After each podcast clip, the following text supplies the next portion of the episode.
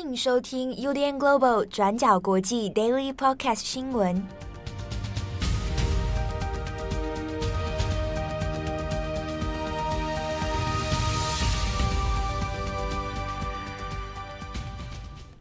Hello，大家好，欢迎收听 UDN Global 转角国际 Daily Podcast 新闻。我是编辑七号，今天是二零二一年九月十号，星期五。今天的 Daily Podcast 新闻呢，哎，由编辑七号一个人。来帮大家做几则重点新闻的报告啊！好，那我们的其他编辑成员呢？呃，这个两位去打了打疫苗啊，那剩下一位郑红，那 哎，打完几天看起来还可以啊，身体还 OK，所以今天写了一个关于英国 AZ 疫苗问题啊。好，那今天 Daily 呢，我们会来谈一下关于到底要不要接种第三剂英国 AZ 疫苗的这个后续讨论。那也会来谈一下美国现在有关于这个疫苗接种啊的一个新的行政命令，以及美国跟中国拜登和习近平做了一个电话的通话。好，那中间内容有些什么事情哦？那我们也会来谈一下。好，那首先我们先来看一下英国的这个新闻哦。目前呢，这个英国的疫情数字其实还是蛮算是蛮严重的哦。那每日新增确诊的病例呢，也几乎都来到三万多例。好，那距离所谓的全面解禁，那还有一段距离。那目前英国时间在九号的时候，已经确定批准可以使用辉瑞 BNT 以及 AZ 啊这两款疫苗呢，要来做第三季的这个加强疫苗哦。现在说要开放第三季，但是呢，学界之间啊，在防疫的政策上面呢，对这件事情是有一些不同的看法的。那之中，我们要特别谈一下，就是当初呢，主导 AZ 疫苗开发的牛津大学教授莎拉吉尔伯特。啊，那吉尔伯特呢，他之前的故事，我相信可能台湾很多读者都有看过。那这个中文的媒体当中也有很多对他进行报道的。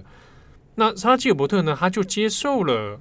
英国《每日电讯报》的专访，那他的意见是认为说，当前其实没有必要接种第全民第三剂哦，是大家都不需要去接种第三剂。好，那以及说针对儿童要不要来接种这件事情呢？那他也有一些不同的看法。好，那我们这边首先先来看一下目前英国的一些疫情数据哦。好，那以英国政府现在在九号所公布的相关数据里面呢，目前这个 Delta 的变种病毒仍然是目前疫情扩散为主的一个状况啊。那每天新增的确诊人数呢，高达三万八千五百人以上。好，那以这个数字来说的话，目前是仅次于美国的第二大的疫情扩散区啊。好，那以疫苗接种的情形来看，目前呢，全国已经有百分之六十五的人口是已经接种过两剂疫苗的。这个去年的相关数据相比的话，英国目前虽然说每天的确诊人数很高，但重症住院或者因为重症而死亡的数字呢，其实是大幅下降的哦。不过呢，随着每日确诊人数的上升哦，现在也担心的是说，会不会疫情还是没有办法有效的控制，那进而蔓延。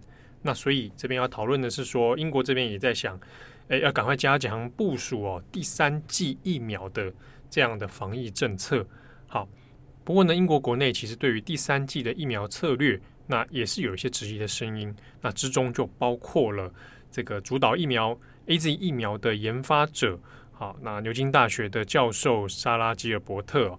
那他就在《每日电讯报》的专访里面就有公开的质疑啊，那就认为说，其实就防疫的状况、实际效果来讲，应该是不需要到全民都打第三剂哦。好，那这个吉尔伯特他接受专访，现在公开这个时机点其实也算是蛮敏感的。那主要是因为呢。这个他本人是开发疫苗的一个学权威专家哦，那所以他的意见基本上是有很大的分量的。那再来是《每日电讯报》哦，那他本身其实跟这个首相强生哦，他的关系是相当密切的，所以对于保守党的执政团队，那还有他的影响力存在。所以这个专访里面，其实是算是在时机点上面哈，也算是蛮敏感。那吉尔伯特的意见是认为说，诶，以就现阶段来讲，如果是免疫力它不不完全啊，免疫力不全的患者，那或者你是高龄高风险的族群的话，那来加强第三剂啊，来接种第三剂，那这个有它的必要性存在。好，那还有个前提啊，免疫力不全、高龄高风险。但是呢，基伯特他也说，他并不认为现在这个阶段里面会需要扩大到全民都来接种第三剂。那之中他有一些理由的陈述哦，那包括说，呃，现在因为很多对于疫苗效力的讨论里面，当然也会质疑保护力能够持续多久。那比如说，呃，像已经已知的证实研究里面，知道说疫苗所带来的免疫保护力确实是会随着时间哦开始逐渐的衰退。可是衰退的程度有多少？衰退的速率跟你剩余的防护力到底怎样才算是有效？好，那中间有一些这个还不明朗的部分。好，那或者是说各个年龄层之间接种疫苗之后，那衰退的功能啊会不会有一些差异？那这些疑问其实都还有待时间来证明哦。那吉尔伯特是认为说，虽然当前的很多初步的研究里面，多半认为说，疫苗的防护效力的确是会随着时间长久，然后就逐步逐步衰退的现象。好，但是呢，有关于衰退的程度多少、速率的快慢，目前学界还没有一致的定论。好，那目前如果纵观全球各地哦，这个因为各种变种病毒的这个逆袭啊，那有疫情再度爆发的这些现象来看呢，大部分都发生在这些是未接种疫苗的人身上，因此吉尔伯特认为说，以合理的防疫对策来看的话，当务之急应该是先扩张、扩大疫苗第一剂的覆盖率，好，尽量让还没有接种的人都能够接种至少一剂。因此，就还牵扯到疫苗分配的问题哦。吉尔伯特就说，这个应该要先赶快、尽快把这些疫苗呢，能够先送给哦，去送去这些低接种覆盖率的国家。好，那这个以全球的防疫覆盖来讲，这样应该才是比较有效的。那他也强调说，在这个病毒持续发展而且有突变的这样的过程里面哦，那以现阶段的防疫来说，会发生突破性的感染啊，这个是在所难免啊，也很难避免。那为了阻止说重症的增加、死亡的蔓延，所以才应该是说先来扩张第一季的接种率哦。因此呢，吉尔伯特这边他也有这个几个说法啊，讲到我们要做一些现实上的认知。第一是没有办法透过疫苗来阻断感染；第二是说。呃，以现在来讲，看起来儿童、未成年的儿童哦，那他在染疫之后的住院率、重症率、死亡率其实都是相对低的啊。那看起来，就儿童的层面来讲，是不是急着要让儿童来施打疫苗？那这个是有所保留的哦。那我们回过头来看一下呢，现在世界上已经公布说。会有第三剂疫苗啊，做这样施打政策的国家呢，目前也只有以色列已经正式大规模的来进行施打哦。那开放所有的成年人可以接种第三剂的辉瑞 BNT 疫苗。好，那目前呃我们已知的数据里面是以色列有百分之三十的人口目前是完成第三剂的施打。不过呢，像其他的国家，比如说德国、法国、美国啊这几个欧美的。西方国家里面，虽然这个都有预定哦，就是说暑假结束之后，可能在九月中的中下旬、十月份，那会来开始展开第三季的疫苗接种。那比如说，呃，以美国来讲的话，那拜登政府之前也已经来做放行了啊，那也是针对辉瑞 BNT 疫苗第三季的加强针，预计是最快九月二十啊的时候开始来施打。那第一波呢，会针对一线的医护人员，那或又或者是高风险的免疫效果比较低下的族群来做追加的接种。好，那这是有关于英国第三剂疫苗政策的一些基本重点。那细节的部分，欢迎大家参考今天转角国际过去二十四小时的网站贴文哦。好，我们在文章当中呢，有针对于每日电讯报的一些访问细节啊，那有帮大家做了一个爬梳跟整理，欢迎大家参考。那延续刚刚前面讲到的美国疫苗的政策呢，这边也来看一下，拜登在美国当地时间九号的时候，那也有正式来做一些防疫行动的扩大。那比较引起注意的呢，是在于针对一些企业公司啊，做一个强制施打的这样的命令哦。那目前是要求说，如果你的企业公司啊，你公司行号是拥有的员工人数是在一百人以上的话，那你所有的员工都应该要来施打疫苗。当然，他这个不是百分之百要求你一定得做，但是如果你不做的话，那你就要改成说，你至少要每周定期做这个病毒的筛检检测哦。那如果违规，的企业呢，就可能会面临最高一万四千美元的罚款。好，那如果这个落实下去的话，那相关的劳动人口会影响到人数哦。那预估是超过八千万人。那这是针对民间企业的部分。那同时呢，拜登也有签署了一个行政命令，那是来针对于联邦的政府机构员工，还有一些相关的承包商雇员。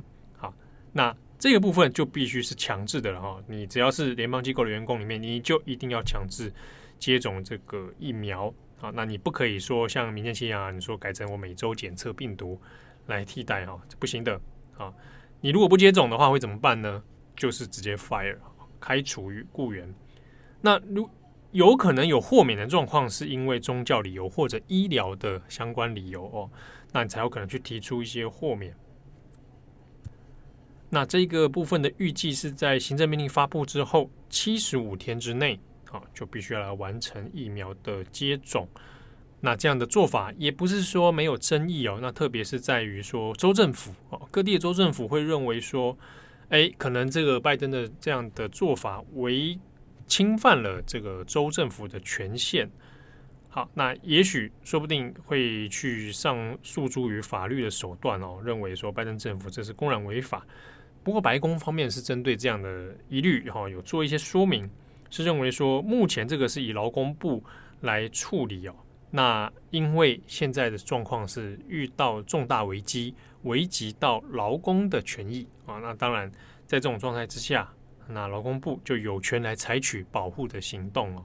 那所以就美国的疫情状况来讲。啊，虽然说大部分第一季接种的覆盖率还算不错，但也还是有不少人是没有接种疫苗的。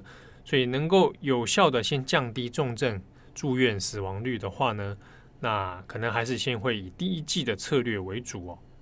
那下一个我们还是来看这个美国总统拜登啊，那也跟中国国家主席习近平双方在十号的时候呢，有了一个电话热线啊。那这个电话热线双方打了电话通话了啊，有讲到话，那也各自呢在今天中午的时候，那有各自的公告哦。好，那双方的讨论内容里面比较浮泛一点哦。那这是说，哎，白宫跟这个北京这边呢进行了一个所谓广泛性的战略讨论。好，那讨论的主题里面主要针对于双方。比较最近期哈比较加剧的一个中美竞争关系哦，好，那因为其实拜登跟习近平已经蛮久没通话了，那是上一次通话是今年的二月，那从二月以来，当然其实呃双方的情势呢啊，那也是有逐步升高的这样趋势哦，包括要去追查这个所谓的 COVID-19 的来源，病毒的来源是不是从武汉来？好，那有一些。双方在外交辞令上面的针锋相对，那加上近期呢，阿富汗的问题哦，那中国对于美国的一些种种指控或者一些诶言辞交锋，其实也没有少过哦。好，那双方的电话在这个里面讲什么呢？归类下来，其实没有什么太突破性的内容哦。那主要呢，就是各自有一些强调，比如说拜登这边也强调说，诶关心。这个在印太地区的稳定，关心世界和平的状况。那这个跟中国之间呢，也有一些共识哦，就是确保两边呢有所竞争，但是不会演变成升高成冲突啊。那来确保说所谓的动态竞争性的啊，双方是会有浮动的，但是呢，它是处于一个良性竞争，而不是一个双方的冲突。好，那中国方面当然也的确是呼应这样的内容哦，那去强调说，诶，没有要与美国发生更严重的意外哦，或陷入其他的冲突等等。那各自的内容其实也大概就是围绕在这个主题上面，那有各自的讲话。那那，诶，如果去纵观两边的发的公告文来看的话，的确是没有太多具体的议题上面有所谓的。交锋啊，哦，那但是看出来，双方透过这样的通话里面，也对外去表示说，好，那虽然中美之间有一些冲突，但是呢，还不至于到失控，演变成更升高一级的状况哦。不过呢，当然有一些比较起人疑窦的地方啊，在于说，哎，双方这次的通话似乎看起来有一点突然，没有什么前兆哦，没有什么前面会有一些铺陈。那就突然之间打了一通电话，当然这个是有一些安排，但只是说用意何在啊？那这个双方也还在做一些观察。那或者在另一方面是，虽然现阶段看起来有一些共识啊，那不会去升高冲突，但其实也在不久之前，大家针对于阿富汗撤军的事情哦，你来我往啊，也没有什么好话。好，那另外观察是说，诶，会不会双方其实是要铺陈一下，在今年十月下旬，好，在罗马要举办的 G20 啊，也许呢铺陈双方也许会有，假设都参加的话，那有没有可能面对面有一场会谈？拜登跟习近平。不过呢，习近平真的会参加吗？啊，那以看习近平的出访记录来说的话，他蛮久没有离开中国了哦。那他先前的出访呢，其实已经是二零二零年一月份的事情了，所以呢，不晓得啊。那这一次的通话里面，诶，当然也还是有一些，诶，蛮值得大家观察的哦。比如说，双方一直在强调的是，我们绝对不会发展成冲突，不会升高冲突。诶，那可能大家要问的其实一个问题是，那你要怎么确保这样的事情不会发生？你有什么机制可以来预防？那或者就美国立场而言，围堵中国这件事情是一个既定事实，也是一个政策走向的状态之下，那你要怎么处理现阶段在这通通话以后所承诺的不会升高冲突这件事情呢？那这个就后有待后续啊，可以来再做观察。好的，那感谢大家的收听，这个台风要来了啊，也要注意一下安全。好，那祝福大家身体健康、平安愉快。我是编译七号，我们下次见喽，拜拜。感谢大家的收听，想知道更多详细内容，请上网搜寻转角国际。